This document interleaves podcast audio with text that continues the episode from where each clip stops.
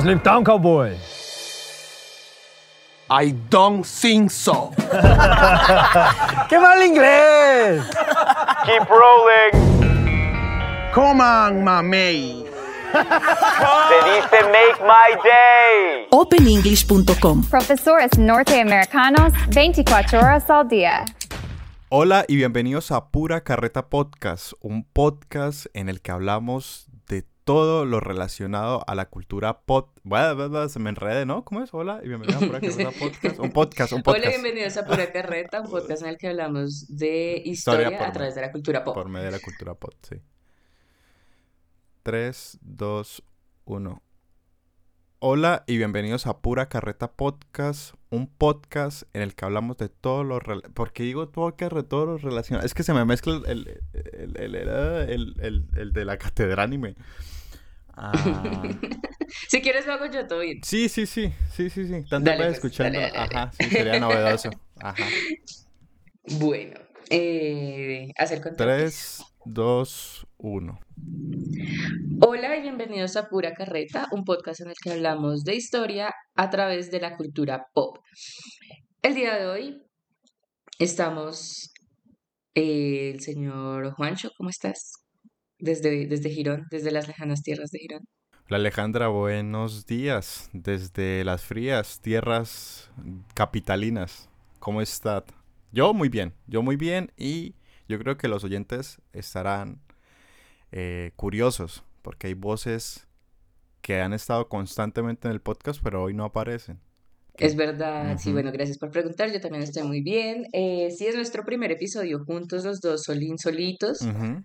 Em, Caro no, no estaba programada para este episodio y, y don Cristian pasaron cosas, pasaron cosas y hoy no está aquí.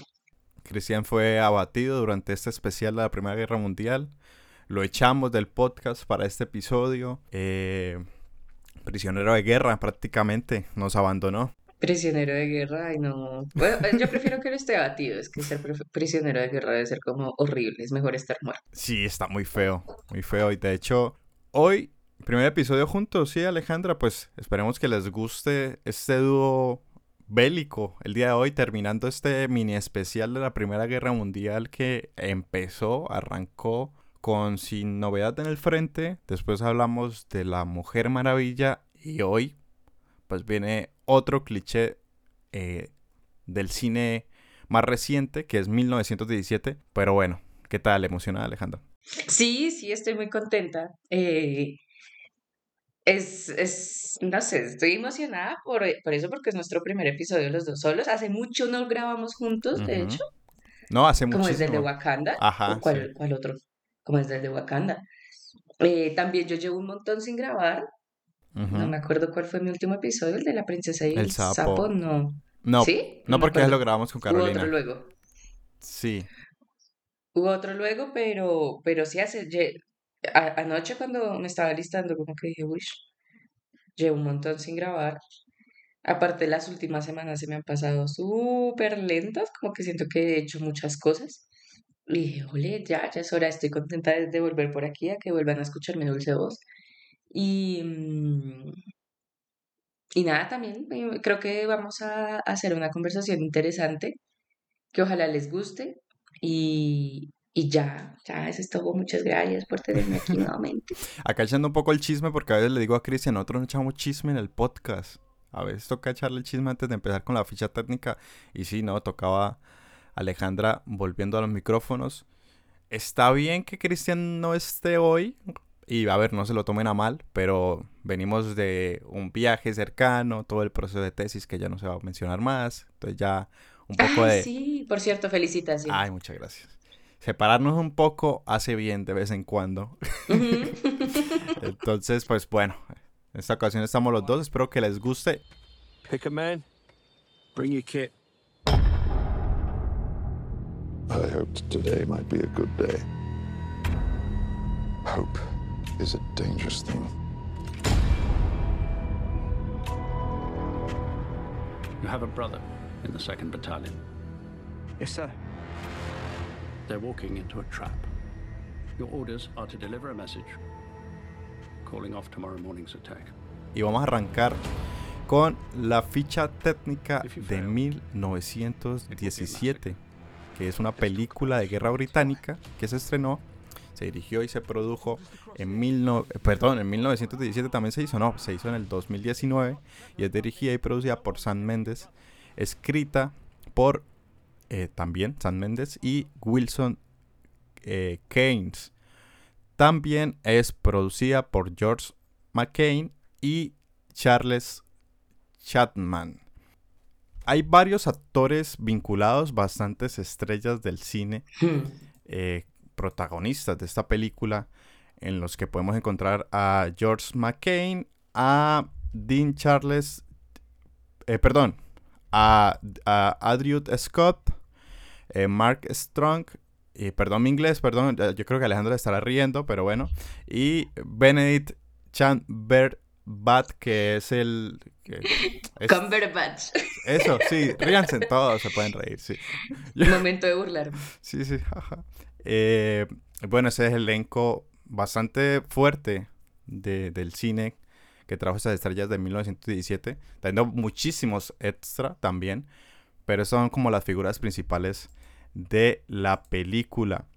El proyecto de 1917 eh, se estrenó en el Reino Unido el 4 de diciembre del 2019. En Estados Unidos fue hasta el 25 de diciembre y fue producido por Universal Pictures. Además, tuvo más de 10 nominaciones en los premios de la Academia de los Oscars, con tres victorias contundentes como mejor fotografía, mejores efectos visuales y mejor mezcla de sonido. Fue la última en ganar el premio a la Academia a la mejor mezcla de sonido antes de la categoría de combinación entre edición y sonido. A mejor sonido, o sea, ahí cambiaron como las categorías. También la película ganó a mejor película en los Globo de Oro y en los premios BAFTA. Bastante galardonada, bastante nominada, pero bueno, esos fueron sus, sus premios finales. El argumento principal de la película es bastante simple, ¿no? Centrándonos en, en el apogeo de la Primera Guerra Mundial, en la Guerra de las Trincheras, desde el frente occidental, el 6 de abril de 1917, por los lados del norte de Francia, dos soldados británicos, William Schofield y Tom Blake, creo que es, eh, del octavo batallón del régimen británico, tienen una importante misión de entregar un mensaje a manos del segundo batallón del regimiento. ¿Qué es lo interesante? Del parte del general por órdenes de cancelar el ataque planteado contra las fuerzas alemanas, ya que el resultado de esta supuesta retirada era eh, rodearlos y abatirlos a todos. Este batallón contaba con más de 1600 hombres, entre los cuales se encuentra el hermano de Blake, que es uno de las premisas principales y el enganche por qué mandar a este soldado a dejar este mensaje y cruzar todo el frente. Es una película interesante y que engancha con la primera, eh, de hecho con, con el- la premisa queda uno como enganchado, ¿no? Entonces Blake y Schofield tienen que cruzar tierra de nadie y ahí arranca la película. Y con esto le doy paso a Alejandra. Primeras impresiones de la película solo con esa sinopsis y con mi inglés casi perfecto. Eh, bueno, primeras impresiones, larga, larga esa desgracia. Y, Es, eh, es raro. se siente porque, larga, ¿no? mm, Porque, porque son solo dos horas, ¿no? Pero se siente más larga de lo, de lo que debería. Sí, y es, es extraño porque creo que, por ejemplo, a mí me pasa mucho con otro tipo de película, que llega un momento en el que a mí me empieza a dar como piquilla en la cola y en plan, me quiero ir, me quiero ir ya, ya, acábate, por favor. Mm, me, me, me estresa un poco cuando las películas se largan mucho. Pero esta me parece simpática porque no, no me dio eso, principalmente. Y segundo, em, la premisa es muy sencilla. Por lo general en las películas que son muy largas pasan muchas cosas, Sí. ¿no? Como hay unos giros de, de guion súper eh, locos y sí, o sea, de, de verdad pasan mil cosas que ahí es donde a mí me empieza a dar desespero, como sí, sí, ya me has contado cinco cosas, por favor, acábate, acábate que me quiero ir. Esta tiene creo que eso es lo que hace que no me estre- que no me haya estresado. Eh, la premisa es muy sencilla, es eso, dos soldados que tienen que llevar a, eh, a otro bloque, a otro regimiento, un mensaje, pasando por el peo más grande del mundo, ¿no? Entonces, em, y eso se mantiene, o sea, realmente nunca cambia. Obviamente pasan cosas, porque pues a la gente le pasan cosas, y más si estás en la guerra te pasan cosas. Claramente. Pero, pero eh, la premisa es muy, muy fácil, no cambia, no, de repente no es como, no le meten una historia de amor, por ejemplo, eso me encanta, que no, no, no me están poniendo ahí a que uno de estos soldados se enamore, no, ellos tienen una misión muy concreta y la cumplen, ¿no? Entonces, eh, que no me metan como más historias random por ahí, me gustó mucho porque hizo mucho más digeribles esas dos horitas y pico de película. Ok, yo comparto muchos de sus comentarios, Alejandra. Sobre todo si la premisa es simple y que arranque con tanta fluidez y rapidez, puntos para, para 1917, porque normalmente, y acá le voy a robar un comentario, el tipo de películas de guerra o que son muy largas, suelen, su- eh, suelen poner el contexto de guerra muy, muy, muy amplio y el objetivo principal de la película se, se presenta como hasta la mitad, ¿sí? O muchas veces uno está viendo una película de guerra y es hasta como minuto 40 que uno ya sabe, bueno, ok, van a hacer esto. O hay varios objetivos, en este solo es uno. Entonces es bastante fácil eh, enganchar al espectador y lo otro es una cuestión técnica de bueno, acá no somos cineastas ni mucho menos, pero esta cuestión técnica de que simula que toda la película haya sido grabada en una sola escena, a mí personalmente me gustó mucho. En otros aspectos de 1917, creo que fue bien, bien merecido sus premios, sobre todo en el sonido. Es impresionante y la fotografía, buenísimos.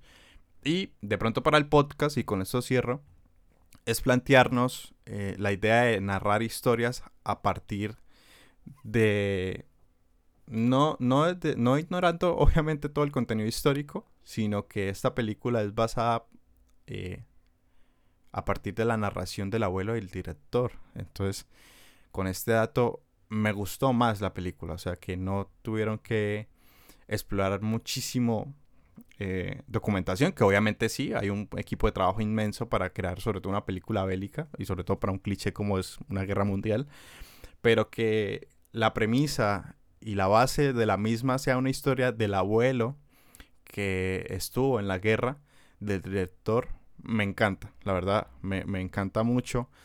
Entonces, yo creo que con nuestras primeras impresiones y después de echar tanta carreta y de yo volver a, a traer mis habilidades con el English, con la ficha técnica, pues después de la siguiente cortinilla vamos a hablar sobre todo el tema histórico que nos trae 1917, ¿le parece, Alejandra? Copy. Listo, de una. Ok, acá, Cristian, por favor, una cortinilla. siempre lo quería decir, es que yo siempre me escucho yo este maldito, tengo que cortarlo. ¡Protéjanos! ¡Cumplan su deber para con la escuela! Siempre quise hacer ese hechizo.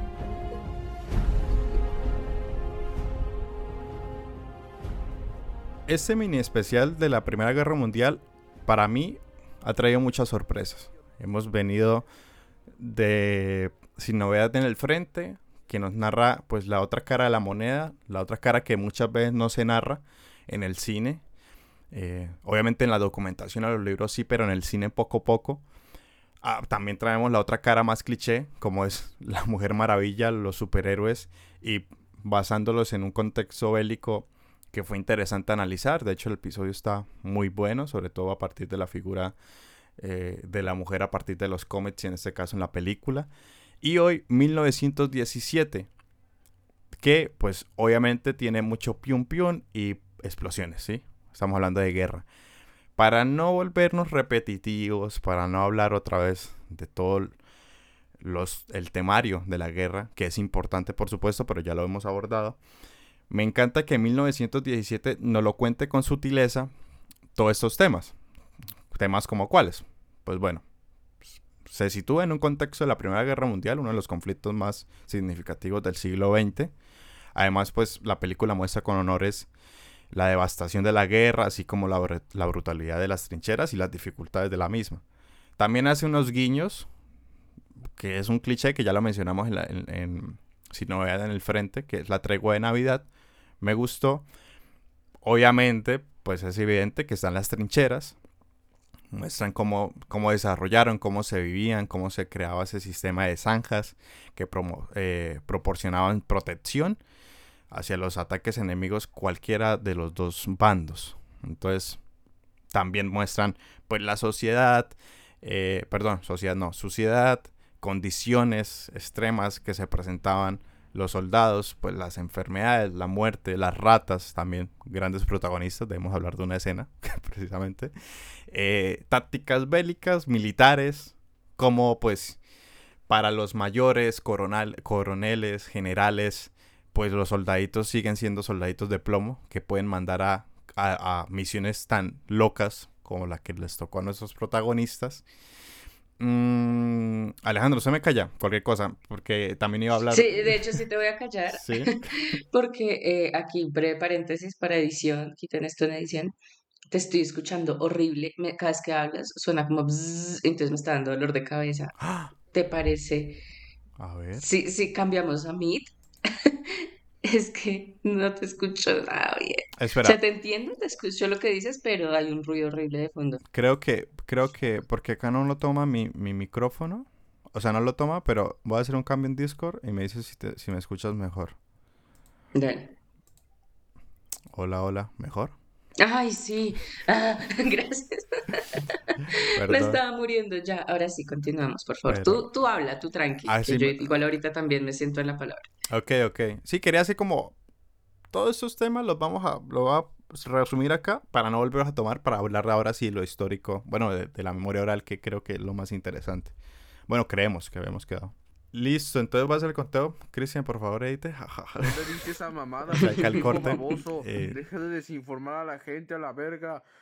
También, pues hablan, pues nos muestra la, tecno- tecnología de la época, o sea, no la tecnología militar, incluyendo pues los rifles, ametralladoras, lanzagranadas, la artillería, eh, pues el, bueno, no es el vestuario, en este caso pues para el cine es el vestuario, para la época pues son sus uniformes, trajes y demás, mm, cascos, la vida de las trincheras y pues entre comillas un poco místico, yo lo llamo como la carrera hacia la paz, ¿no? La trama principal de la película, el sentimiento a flor de piel, volvemos a repetir, esto no es un videojuego, fue un contexto, son seres humanos que están ahí metidos, eh, las treguas, los sentimientos. Entonces, yo creo que lo resumo así, todo lo que, la- el temario que ha abarcado todo este mini especial, que debo resaltar otra vez, me ha sorprendido bastante, porque uno es siempre Segunda Guerra Mundial, sí, el malo final, Hitler, maldito bigotón.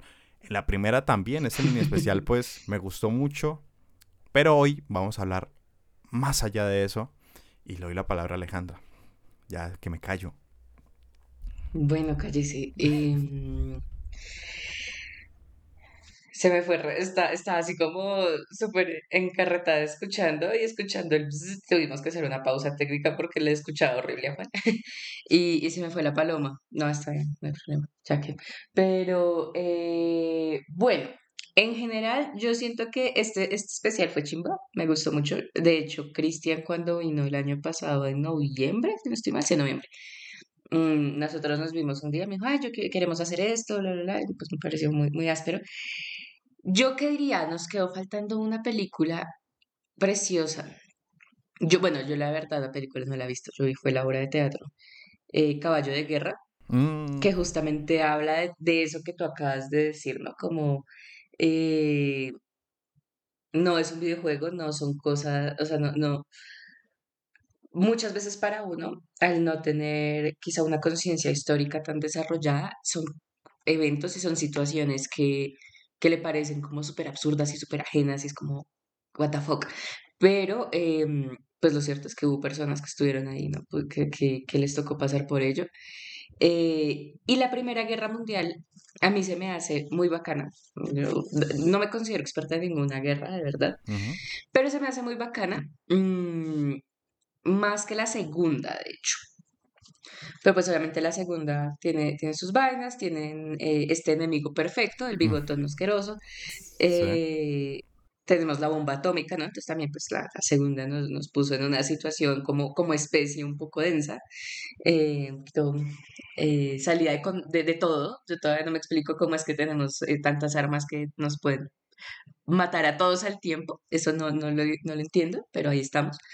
Pero la primera a mí se me hace muchísimo más interesante, por ejemplo, en términos eh, tecnológicos. Y lo que ahí estaba contando Juan de, de, de dónde sale esta historia, que es una, un, relato del abuelo de Sam Méndez, me lleva mucho a eso, al, al tema tecnológico. Creo que fue la última guerra que se peleó a la antigua. Entonces, por ejemplo, Caballo de Guerra habla de eso. Es la última guerra en la que se peleó con caballos.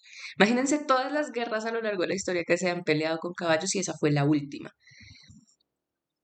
Al mismo tiempo que fue la primera en la que hubo tanques, ¿no? O sea, es- eso Ujú. me pa- que, que en un contexto bélico coexistan los caballos y los tanques, Impresionante. me parece, Sí. es pre- o sea, me parece, está muy mal, pero me parece precioso, ¿no? Es como, Claro. es este momento eh, que, que Hobsbawm, o sea, para mí es, es, es ese momento increíble en el que Hobsbawm dice, este es el inicio del siglo, cómo confluyen un montón de cosas, eh, eh, de, de narra- no de narrativas, no, como de hilos históricos, de repente están ahí todos coexistiendo al mismo tiempo, entonces tenemos eh, el fin de los imperios, ¿no? Que pensar que durante miles y miles de años hubo imperios, el imperio otomano existiendo durante no sé cuánto tiempo, y de repente en 1914, en, bueno, en 1918, todo se va a la verga, ¿no? A mí me parece que es una guerra de verdad tan, tan interesante y que no se le ha dado como la, la atención que, que se merece en, en, las, en las artes y en el, en el teatro ni en el cine, mucho menos en la música, creo que no hay canciones sobre la Primera Guerra Mundial, pero em, pues nada, me parece muy chévere y el tema de que sea un relato. Al el tema tecnológico, por ejemplo, que hubo en la Segunda Guerra Mundial, tenemos películas como Código Enigma, ¿no? Entonces, Ajá. estas vainas así súper densas de encriptado y el Wi-Fi, el Wi-Fi, no, el, no, las, El el código Wi-Fi, el código el código, mm, ah, esta mierda, bueno, en fin, que, que, que Morse. está todo encriptado y que Sí, sí, no, sí. en, en- no, Morse ya existía para la primera, pero en la primera usaban era Morse, pero para hacer Morse tú necesitas un poco de cables y un poco de vainas Ajá, ¿cómo lo llevas? que de- Ujú. Ajá, tienes que, y, y por teléfono, pero entonces es un entramado tenaz que no solamente tienes que hacer una infraestructura de trinchera para resguardarte, sino que la trinchera es todo tu lugar de operaciones donde tienes un teléfono, un telégrafo, un montón de cosas que son muy fáciles de destruir, ¿no? Que es una tecnología muy frágil y que es muy interceptable. Eso también es un problema. Entonces, el papel que cumplen estos dos soldados, para mí históricamente es muy, muy importante que esté ahí, porque obviamente son unos soldados que están situados, ¿no? Entonces son unos británicos que están en Francia, que ta, ta, ta, y obviamente son de los buenos, ¿no? Entre comillas. Em, pero eso que ellos están haciendo, viniendo del relato de una persona que vivió la Primera Guerra Mundial, que estuvo ahí, que seguramente vio a otras personas hacerlo, el mensajero de guerra es un oficio, o sea, yo me atrevería que ese más que el otro que llaman, ese es el oficio más viejo del mundo. O sea, imagina tener que llevar mensajes de un lado a otro, el huevón este de maratón, ¿sí? Correr, atravesar un montón de cosas que te pueden ocurrir solo para llevar un mensaje, que de ese mensaje depende la vida de muchísima gente. Entonces creo que es muy, muy importante tener ese, ese relato, ese- esa historia en el cine, en el cine contemporáneo, que nos recuerde que hubo personas que tuvieron que pasar por ese, que tenían ese trabajo, básicamente, es exponerte un montón de balas solamente, de balas, de aviones, de cosas, de bombas, de un montón de cosas, para que, para llevar solamente un mensaje que, que cambia el curso de la historia, efectivamente. Em, eso me parece muy chévere. Y ahorita en el, en el, la previa estábamos hablando de, que por lo menos desde la historia no se habla mucho de este tipo de personajes, ¿no? Que incluso desde, creería yo, no solo desde la historia militar, sino la historia desde abajo, por ejemplo, podría hablar mucho de este tipo de, de personas del soldado raso que lo ponen en las tareas más arriesgadas y más densas eh, y está muy, muy olvidado. Eh, pero pues también nos enfrentamos a un obstáculo, el eterno obstáculo de los historiadores que son las fuentes. ¿No? Sí, o sea, que son nuestras amigas. Sí. Sí, Aliadas son esa amiga incómoda. Sí, Son una amiga incómoda. Es como te quiero, pero puta, porque eres así. Em, y es bueno, hay muchas fuentes, pero de, de repente hay un un montón de cosas que no te- a las cuales no tenemos acceso por el problema de la fuente. Y ahí es donde eh, entra eso tan bonito que es la memoria, tan problemático también, ¿no? Esa es otra amiga incómoda, Sí. porque es como la amiga que, que lleva el chisme, pero lo, lo lleva raro, que le mete cosas o le quita cosas. Es, te, te está contando un cuento, pero entonces te lo cuenta diferente, pero es muy, muy chévere, muy, muy chévere poder ponerlas a dialogar. Y otro aspecto que a veces, pues está siempre presente, pero como que se nos olvida mencionar, y es el de los vestigios, ¿no? Mm, am- yo soy muy fan de la arqueología moderna, o sea, como siempre que uno le dicen arqueólogo, piensa bueno, en Indi- Indiana Jones, ¿eh? Y, eh, y como en la antigüedad. Entonces, eh, que Egipto, que Pompeya, de aquí en Mesoamérica, en Suramérica, los vestigios de las, eh, de las comunidades prehispánicas, bla, bla, bla. Pero hay un montón de prácticas arqueológicas, por ejemplo, arqueología de guerra, que es fascinante. O sea, imagínense, yo la no he leído al respecto, pero yo creo que debe haber cosas muy interesantes de qué vestigios de, la, de las guerras han quedado en Europa, por ejemplo. Claro. Entonces se siguen Poner a dialogar todo. Ajá. Sí, o sea, en, en 100 años cuando empiecen a escarbar Ucrania, ¿qué van a encontrar? Ajá, sí. Es- eso me parece fascinante y creo que es muy importante poner a dialogar esos tres accesos al pasado, ¿no? El, el documental, la historia, pues que, que, que, que todos simplemente asumimos, ¿no? De ir a meternos en un archivo y empezar a buscar documentos, documentos, documentos, documentos, que es súper importante y hay que admitirlo, es muy divertido, pero también empezar a rescatar esa historia, perdón, si fuera por la historia documental, seguramente no se habría podido rescatar así. Y fue fundamental la imaginación histórica de Sam Méndez y obviamente eso aportado por un por un equipo que seguramente le, le dijo, no, esto no, no, no se vaya por ahí, porque por ahí no es. Pero su imaginación histórica que parte del relato de su abuelo. Eso creo que es un documento, la película se convierte en un documento muy, muy bonito y muy interesante por eso porque es, al- es- la historia de, un, de unos X, el- de, de unas personas cuyo nombre jamás vamos a saber.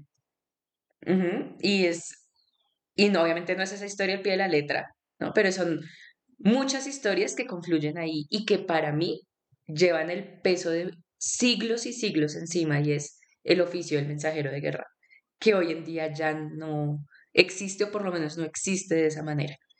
¿no? Entonces, eh, nada, ese es como mi comentario porque de verdad me parece precioso, precioso, preciosísimo como pensarlo así. Es el comentario principal de este episodio, ¿no? Hicimos, yo eché el carretazo de, bueno, todo el contexto bélico que nos presentaron las otras dos películas, pero en este estábamos mirando, bueno, cuál es la importancia que nos puede dar 1917 para el podcast, ¿no? Y para transmitirlos pues, a todos ustedes oyentes. Y vemos que es el oficio del mensajero, también el oficio del historiador, la interpretación y cuál, y cuál tan importante es, es el momento de narrar historias, ¿no? Y sobre todo transmitirlas en el, en el, en el cine, ¿no? En el séptimo arte. Porque siento yo, y Alejandra lo mencionó, de que de pronto las cuestiones técnicas de la película hacen que este tema sutil de la historia pequeña del soldado raso quede eclipsada, ¿no? Y me parece interesante que pues acá hagamos el ejercicio de que pues es lo más interesante de la propia película, ¿sí? De que es el mensajero, de que todas las dificultades que debía eh, trazar un soldado de la época para llevar un mensaje tan importante y que voy a salvar miles de vidas y que casi casi a partir de la Primera Guerra Mundial se cruzó la línea de como menciona Alejandra, pues muy interesante lo de la obra de teatro de que bueno, a partir de cómo se mezcló eh, caballería con tanques y en este caso cómo ya se corta eh, o se suspende un poco el mensajero de a pie porque se empezaron a crear la tecnología bélica o la tecnología de guerras pudo adaptarse a los años posteriores, pues es lo más chévere. Y de hecho, la interpretación del, del, del, del director, que tengo acá como unos fragmentos en una entrevista que le hicieron de la BBC, que como para traerlos más en cabeza de que sí, es una historia que de pronto es de unos soldados, de miles de soldados que perdieron la vida. De hecho, puntualmente 17 millones de personas aproximadamente perdieron la vida en esta guerra, eh, en esta primera guerra mundial, desde el 14 hasta el 18. Y pues él respondió. Tiene una historia que era un fragmento que me contó mi abuelo, quien luchó en la Primera Guerra Mundial. Es la historia de un mensajero que tiene un recado que llevar. Y eso es todo lo que puedo decir. A partir de esa interpretación surgió 1917. Además, concluye, esa historia o fragmento se quedó conmigo y obviamente lo he ampliado y he cambiado significativamente. Pero eso es en su núcleo. Entonces también es la importante de la subjetividad, subjetividad histórica. Perdón por estar mezclando con una película, pero pues yo le veo ahí eh, relación. No, tiene todo que ver. Sí, tiene una... Tiene todo que ver. Porque pues yo le puedo poner un detallito acá, tiene... eh, de- y sobre todo en lo visual, ¿no? Todo, como cualquier cosa puede cambiar. De hecho, ahorita vamos a ir a una escena muy importante que tras micrófonos, antes de arrancar a grabar, eh, lo mencionamos y, y quiero que Alejandra nos comente un poco sobre eso, después de, de este dato que les traigo. Y es pues, estamos hablando de comunicaciones, ¿no?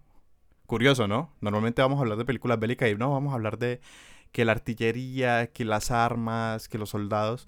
Pues no, en este episodio vamos a profundizar sobre cómo se comunicaban en la Primera Guerra Mundial. Y yo traje acá, bueno, un poco de Wikipedia acá para, para, pues, para hacer que hice la tarea. Rápidamente, por supuesto, los mensajeros a pie, que es lo que nos representa 1917, que desempeñaban un papel crucial en comunicaciones en el frente. eh, según eran soldados especialmente entrenados, eh, pero que eran casi, casi, eh, pues, carnadas, ¿no? Muchas veces utilizaban varios mensajeros de a pie como carnada para que los mensajeros, para que los verdaderos mensajeros llevaran el comunicado. La crueldad de la guerra. El otro, que mencionó Alejandra, el telégrafo y el teléfono. El problema de estos, y ya lo mencionó, es que pues eran muy frágiles, las explosiones cortaban la comunicación y pues por supuesto se podrían eh, interferir, ¿no? O como dirían acá en Colombia, chuzar las llamaditas. Entonces era complejo realizarlo. Otra que no se vio en la película, de pronto no la hemos mencionado, las famosísimas palomas mensajeras, incluso de antaños. ¡Ay, sí! Eh, Las amo. se entrenaban palomas para llevar mensajes de los dos bandos, desde sus patas, eh, y para llevarlos de un lugar a otro. Pero pues eran fáciles de derribar. Perdón, no eran tan fáciles de derribar por su tamaño, pero pues eh, se utilizaban granadas para aturdirlas y matarlas. Entonces tampoco eran tan viables, pero se utilizaron. Las dos últimas creo que son las más evidentes, sobre todo la última, pero eran señales visuales como antorchas, bengalas, de eso lo muestran, eh, que representaban cantidad de tiros al aire, eh, que representaban ciertos mensajes, pero que con los meses se podían interpretar entre los dos bandos, entonces no funcionaba. Y las cartas y la correspondencia escrita que era un proceso sumamente lento, el envío de cartas, y que de alguna manera lo importante de estas cartas de correspondencia es que estaban eh, de alguna manera mm, protegidas por los derechos humanos. Pero bueno, derechos humanos en plena guerra no creo que hubieran muchos. Este cúmulo de formas de comunicarse nos lleva a que la más importante, la más vial, pero la más peligrosa, era lo que nos representa en 1917, que es el mensajero a pie. Es una persona que atraviesa todas las dificultades y llega y entrega el, mensaje concreto y se supone que sin eh, cambios. Entonces, este es como el top de formas en cómo se comunicaban en pleno mierdero entre las trincheras. Eh, Y top de formas de morir feo. y, y también, sí, sí, sí, sí, sí. Y crueldad animal, pobres palomas y caballos. Pero acá le dejo a Alejandra el top de, de, de, de, de formas de, de comunicarse. Y bueno, es siendo la protagonista la de la película. Y yo le iba a preguntar que nos fuéramos a la escena que me pareció muy interesante y que para mí fue un poco tonta, pero creo que usted- su merced me lo corrigió. Entre historiadores nos, nos, nos, nos corregimos, ¿cómo no? Y es la escena en la que estos dos amigos soldados eh, ven que dos aviones están, están en combate. Dicen, bueno, ¿quién va a ganar? ¿Quién va a perder? No, vamos a ganar nosotros, porque es dos contra uno y cae este avión. Curiosamente cae a, Ah, sí. a los pies de los de los de nuestros protagonistas y bueno casi casi los matan qué pasa ahí Pues a ver, qué pasa ahí porque ¿Qué? porque yo tengo sentimientos encontrados en esa escena Bueno, es- tenemos, eh, bueno, es una situación compleja. A ver, a estos manes les ha pasado de todo, ¿no? Ya, han tenido un día difícil, aparte toda la película pasa en unas horas, ¿no? No es como muchas películas de guerra son, uff, por ejemplo, no ujú. sé, sí, días, semanas, tal. No, estos maricas se- pues, son como seis horas lo que les pasa en la vida, ¿no? Em, pero en una de esas ellos van caminando por ahí, tranquis, y eh, hay una pelea de aviones entre, estos no son, ya se llamaban aliados, ¿no? ¿Cómo se llamaban? Bueno, entre los británicos y los alemanes. Em, sí perdón yo hice un- una burrada dije nazis no perdón sí los alemanes y los aliados sí sí sí sí sí sí, sí, ahí ahí todavía, gracias a Dios no había nazis. O bueno, sí, pero Sí. distintos. Sí, sí. Tenían otro nombre, no sé cuál, pero lo tenían. Em, bueno, en fin. O sea, hay una pelea de aviones, derriban el avión alemán y ¡tra! se cae. Se cae el avión y justo de todos los lugares de ese malparido potrero que había, les cae encima a estos manes. Entonces, ay, el piloto se está quemando, ¿no? Se le están quemando las paticas. Entonces lo sacan y eh, pues son dos muchachos. Uno de los muchachos dice como, hey, no, matémoslo, porque pues es alemán. Y el otro dice como, no, ¿cómo lo vamos a matar? Ahí tenemos un problema. eh, y aquí voy a citar a un em, compañero, a un compadre, más que mi hermano, es mi bro, em, Alejo Velázquez, que él en su tesis de, de pregrado habla sobre la representación de los, de los japoneses en el cine hollywoodense durante y despuesitos de la Segunda Guerra Mundial. Uno diría, pues, nada que ver, no, no tiene que ver nada el caldo con las tajadas, pero hay un, ahí Sam Mendes utiliza un recurso narrativo que es muy común, muy, muy común, ¿no? Y es que el enemigo necesariamente es un traidor. Entonces estos muchachos, los buenos, los protagonistas, eh, el, el pelado Blake le dice al otro como, no, no lo podemos matar, el man está vivo, tal, tráele agua, que tome agüita. Y cuando el otro se está yendo a llevarle el agüita, eh, el alemán apuñala a Blake. Y pues, spoiler alert, ya pasaron cuatro años, vean de la película. Em, lo mata, lo apuñala y lo mata. Em, ¿qué pasa? O sea, es, utilizo, quiero citar aquí a, a- la tesis de Alejo porque es demasiado común, o sea, siempre, siempre, siempre, y, y eso que esta, ya- esta película no está hecha en tiempos de guerra, ¿no? Y si uno se pone a ver, pues la relación con los alemanes ya se ha suavizado mucho y toda la cosa. Pero siempre eh, se representa tanto en las películas de la Primera Guerra Mundial como de la Segunda, salvo en este especial hablaron de, de Sin Novedad en el Frente, siempre es de la versión que nos cuentan a nosotros, ¿no? Como con de los gringos, de los británicos, un tricito dependiendo de qué facción de los franceses. Mm, y ya, sí, esa es como, esa es la versión de la historia y el cuento que siempre nos contamos a este lado del charco. Entonces, eh, el alemán sigue siendo una figura, primero muy caricaturizada. Este, el alemán que aparece aquí no tiene diálogo, no tiene rostro prácticamente porque está muy cubierto por su indumentaria. Solamente grita, pero sí, no, no te dice nada. Y lo único que hace es traicionar, Traicionar. al que lo dejó vivo, sea el que lo dejó vivir. Ya al final, pues eh, después de que el muchacho se da cuenta que apuñaló a su amigo, pues le dispara y lo mata y ya, pues se muere. Pero, em, pero pues sí, o sea, es, como un arquetipo, creería yo, del enemigo deshonroso, inmoral, traidor, y eso hace que se justifique lo que tú estás haciendo. ¿Sí? O sea, porque la guerra siempre va a ser cochina, la guerra siempre va a tener un componente inmoral porque matar es inmoral, pero se justifica y se vuelve un acto moral en la medida en la que tu enemigo lo merece. Entonces, eh, creo que eh, aquí el director y pues que al mismo tiempo es productor, escritor, le faltó ser actor y trapear el piso. em, se vale mucho ese recurso narrativo para luego justificar muchas otras cosas que ocurren en la película. Entonces es un enemigo que debe, por un deber moral cristiano, ser ani- aniquilado, porque está mal, porque es un traidor y porque incluso ante aquel que le está dando la oportunidad de vivir, lo mata. Sí. De hecho... Que igual, Ah, perdón, continúa. no, no, ya es, es, es un- una cosita chiquita. Creo que es completamente intencional porque primero es una cosa muy común en las películas de guerra, que siempre haya un traidor.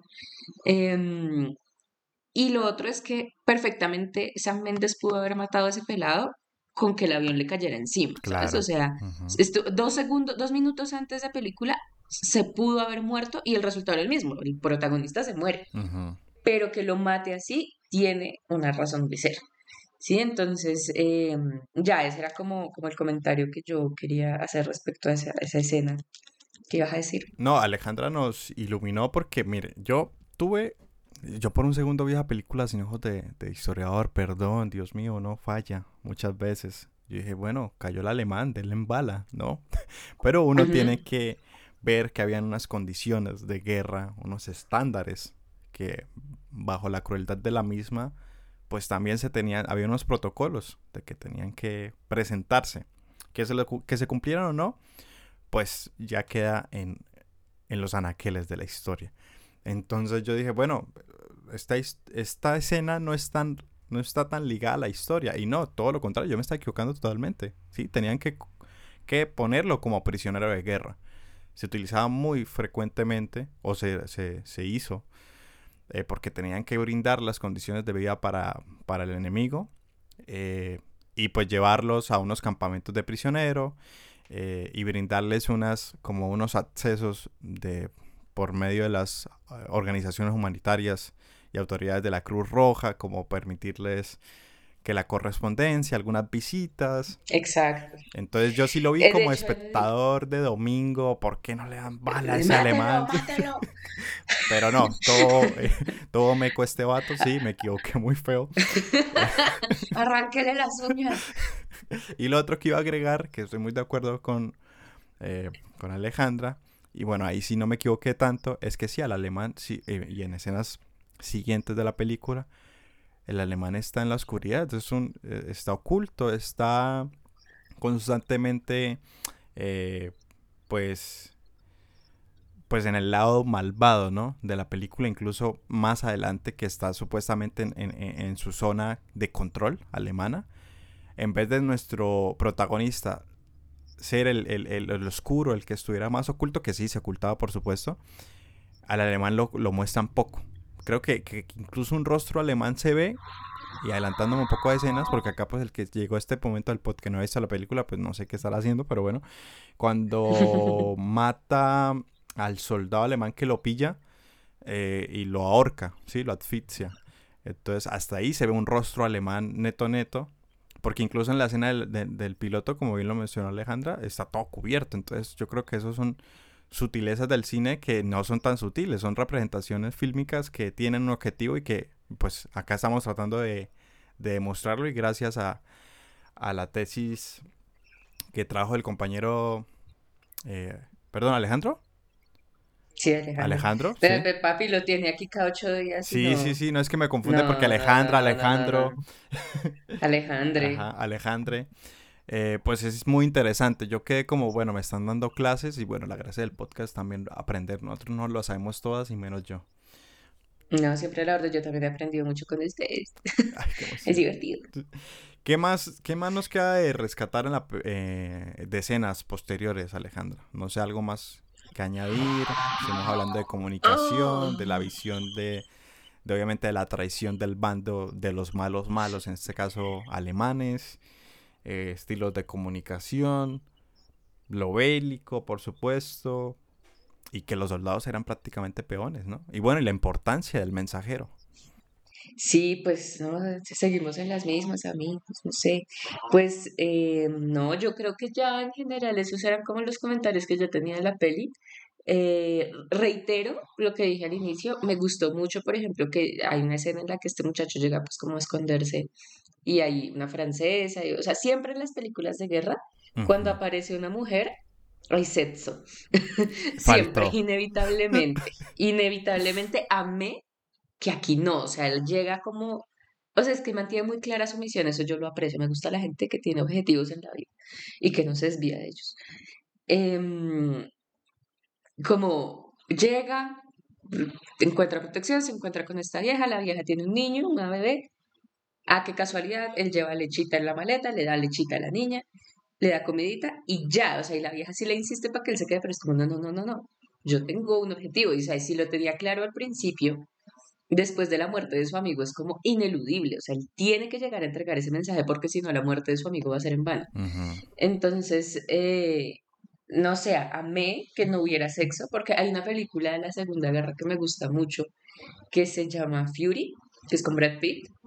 Mm, y esa película es muy pesada. a mí la he visto varias veces y varias veces me ha provocado náuseas en diferentes momentos. Em, pero hay, hay como esta interacción con las mujeres en la guerra suele ser muy incómoda, pues por lo menos para una, a mí me parece incómoda de ver porque nunca hay una vaina de llego a un pueblo, hay mujeres y hola, por, no sé, denme comida y ya no, siempre hay como esta vaina de o voy a intentar conquistarla para que me copie esta noche y tener a dónde volver a este pueblo o Mm. las violan. Sí. En Fury, en Ujú. Fury las violan. Hay, hay uno, solo hay uno que es como el amable, el, el niño bueno, que, que lo hace por la vía de lo consensuado y se la come de todas formas, pero pues es normal, sí, es una interacción sexual normal. Ujú. Pero el resto las viola, ¿no? Entonces eh, me gustó mucho que hubiese una interacción, el único personaje femenino que aparece en la película, pero que fuera una interacción como no sexual, me pareció un plus de esa película. Em, y ya, ya creo que no tengo más carreta que echar. Que la vean, es bonita, es, pues no es, no es bonita, es, es muy interesante de ver. Y no aburre, para lo larga que es, no aburre. No, no aburre para nada. Yo creo que, bueno, ya de, de- de hablar de, pues, del mensajero, lo bélico, las comunicaciones, la importancia de la interpretación en el cine y sobre todo en la historia, la historia oral, sí, las chismosas, la- la- las amigas chismosas que necesitamos los historiadores para hacer nuestro trabajo. Pues yo creo que nos queda la parte técnica, que de hecho es lo que prácticamente a la gente más le gustó, ¿no? En este caso, pues porque nosotros vamos acá de la academia y toda la cosa. Pero en sí, en sí, la fuerza que tiene 1917 es la parte técnica, ¿no?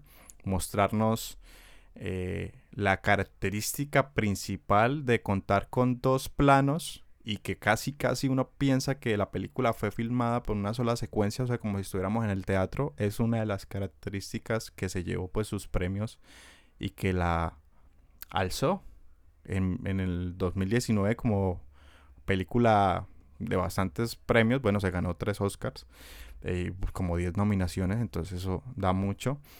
Y pues no sé, Alejandra, hablar un poco de lo técnico, ya un poco fuera de la historia. No sé si te gustó ese, este recurso del cine o no tanto. ¿Qué, ¿Qué opinas antes de irnos con la calificación? Que creo que es lo importante y a mucha gente lo vio fue por eso, por el primer plano. Mm, pues es que yo, a mí definitivamente hay, hay, hay sensibilidades que yo no tengo. Esa es una, por ejemplo, a mí como que, a no ser que sea ya una vaina demasiado evidente como, puta, que es este momento de fotografía tan espectacular, no suelo notarlo. Eh, igual sí es chévere, o sea, como que te apoya mucho la narrativa. Para mí ese recurso técnico lo que hizo fue darle un soporte físico a esa narrativa del objetivo. Ok. Entonces, como ellos van así, salen desde el primer momento, les dicen qué es lo que tienen que hacer y salen en su aventura, en su chocoaventura bélica. Arrancan. sí. eh, arrancan, creo que eso lo que, que no haya cortes evidentes, porque pues ya luego uno ve que no, no fue que grabaran todo de una vez, porque luego de repente un actor se, Se le traba la lengua y toca volver a empezar, ¿no? Ajá, sí. Pero, pero, mm, pues sí da esa sensación de continuidad. Creo que lo que hace es que uno se encarrete más y en mi opinión eso hace que la película no se torne aburrida porque no hay cortes y como no hay estos giros de tuerca de los que hablaba yo al principio de, uy, vamos a explotar tal cosa, pero primero me voy a comer a esta vieja, vamos a explotar tal cosa, pero mi amigo se le va a partir el pie. Eh, sí, o sea, no pasan ese tipo de cosas todo el tiempo. Cuando pasan, siento que son importantes para, el, para la trama. Mm, hace que no, no haya cortes. Entonces tú todo el tiempo estás en la, en la historia, en la historia, en la historia, hasta el final. O sea, es como una, una línea. Me, me gustan mucho las historias lineales. Soy muy aristotélica. Me gusta inicio, nudo, desenlace. Me agrada. Entonces, cuando que, que la llevara así y de, de, una forma visual, creo que es, ayuda mucho a que la película no se torne cansona. Eh, pero sí, o sea, creo que sí en ese aspecto no tengo mayores comentarios. Eh, parece, me parece un recurso narrativo y visual bacán. Pero creo, creo, me atrevería yo a decir, en mi, conociéndome a mí misma, que si a mí no me dicen que está grabado así, no le paro bolas. Ok, ok, ok. Listo. Pues a mí me pasó todo lo contrario. Yo creo que, a ver, no, acá con mi copa de vino, ni mucho menos. Yo, de hecho, sé muy poco sobre el cine. Yo todo lo. De hecho, desde que entré al podcast es cuando he visto más películas. Y lo agradezco, por supuesto, pero siento que es lo que más engancha en cuestiones técnicas eh, de la película. O sea, que uno crea que es solo una toma y que uno casi, casi está ahí a la par con ellos, en el barro, en las explosiones, cuando cae el avión y que la película arranque tan... Mire, mijo, lo necesitamos. Venga que lo llama la mamá, el, papá de los pollitos. Mire, tiene que entregar esa carta. ¿Dónde? Allá. y usted una vez arranque, pues porque el soldado, un soldado normal diría, no, ni mergas, yo no voy a ir por allá, están locos, pero que le vinculen, que tiene a su hermano metido en esas tropas, que van a morir, arranca el compañero de una. Entonces, a mí me gustó mucho esa cuestión técnica, sin mezclar el sonido y sin mezclar de pronto escenas como tan icónicas que salían en el tráiler y salieron por ahí en los premios en el que el soldado ya está en el bando, van a atacar, llegan las explosiones, creo que esa escena fue única, o sea... la de la trinchera, que se sale de la trinchera. Ajá, esa. Uf, sí. Es impresionante. Uy, sí, qué gonorrea. Sí, sí, sí, sí. que hay guiño, de video de YouTube que me vi antes de, de hablar, de grabar el podcast. Es como, hay un, hay un momento, si quieren ver la película, si la están viendo después de escuchar el podcast o si quieren ver ahí la escena, hay un momento que él se estrella con un extra. Sí. Le rompió la pierna al hombre, al pobre hombre. ¿Al extra? Sí. Cuando él cae y, y, se empuja con alguien, eso no estaba preparado. Obviamente le dijeron, pues ustedes corran. y le rompió la pierna. Entonces, y que pase lo que tenga que, pasar. pasar. Sí, porque hay mucho dinero in invertido ahí. Entonces, yo, 10 de 10, obviamente entiendo que por qué, eh, por cuestiones técnicas, fue lo que se llevó el, el, el mérito de la película 1917. Entonces, yo creo que después de abarcar, echar tanta carreta desde lo técnico, lo histórico, pues después de la siguiente cortinilla, vámonos con lo bueno que es la calificación, Alejandra.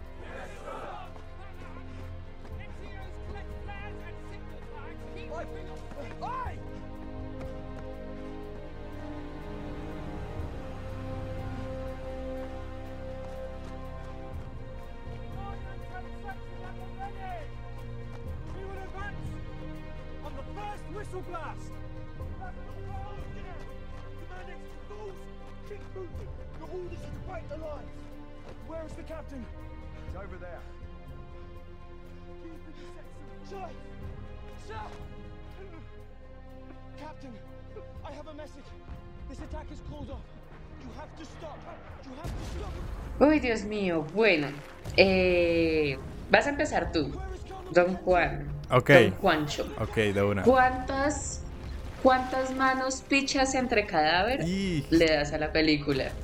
Y yo hubiera pe preferido cuántas cantimploras con leche, pero bueno. no, de malas, le tocó la mano picha metida entre el cadáver. Y los primeros minutos de, la película nos muestran eso. Bueno, a ver, me gustó mucho uno de mis de mis puntos fuertes para calificar la película, aunque creo que no no es muy justa para la propia película, es como salió el episodio, ¿no? Y siento que salió un episodio bastante interesante porque nos salimos un poco de la cuestión bélica y nos centramos más a la comunicación, parte fundamental para, pues para la propia guerra. Eh, hablar de las, de, las, de las amigas chismosas también y cómo los historiadores podemos vincular desde la subjetividad eh, la narrativa histórica también es importante. Y fue una película bastante interesante para cerrar este mini especial ya en conjunto. Entonces eso le da bastantes puntos. Cuestiones técnicas también a mí me encantó. Es lo más fuerte de la misma película.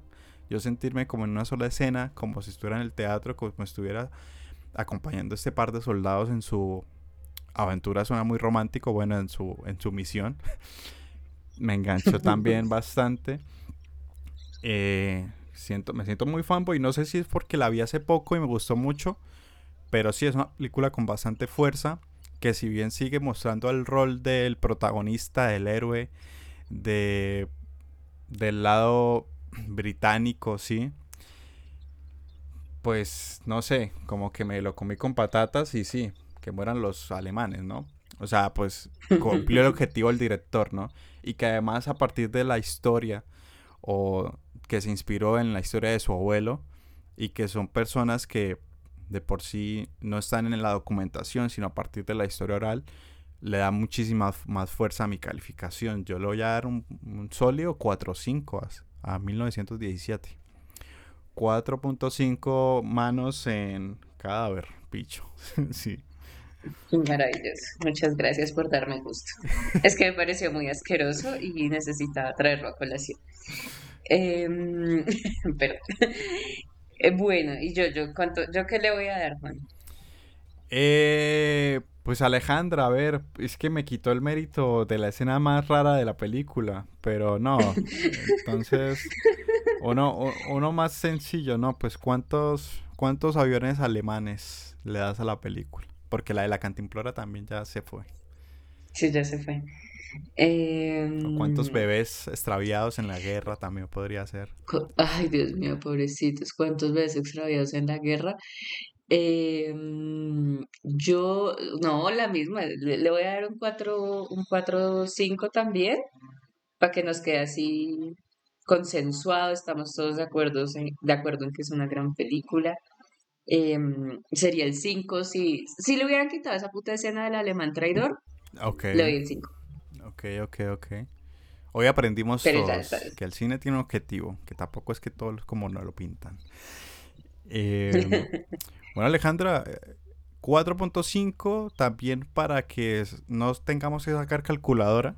Quedó 1917, una muy buena película. Si llegan a ese punto y no la han visto eh, o la visto, la pueden volver a ver. De pronto con esos comentarios pueden sacar mejores o diferentes conclusiones o nuevas conclusiones de interpretación de esta película del 2019. Me encantó. Episodio nuevo, acá debutando, episodio entre los dos. Alejandra, ¿qué tal todo?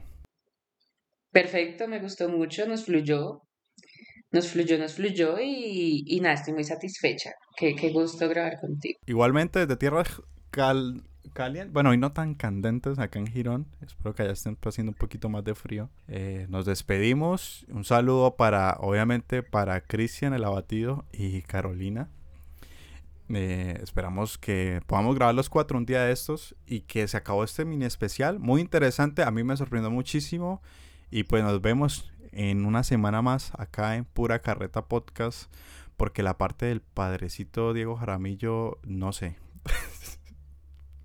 No, no, no, no, no. no. Ay, les, les voy a mandar para que suban ahí al, al Instagram de- del podcast un video muy chistoso del padre Diego Jaramillo. Ah, pues de una. Espérenlo, De hecho, acá espérenlo, espérenlo. Espérenlo, espérenlo.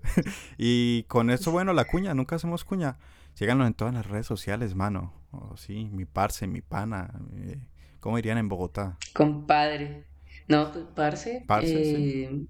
Su merced, síganos. Síganos, por favor. Estamos en todas como arroba pura carreta podcast. Se les quiere y nos escuchamos una próxima semana. Chaitos. Besitos, adiós. Chaitos.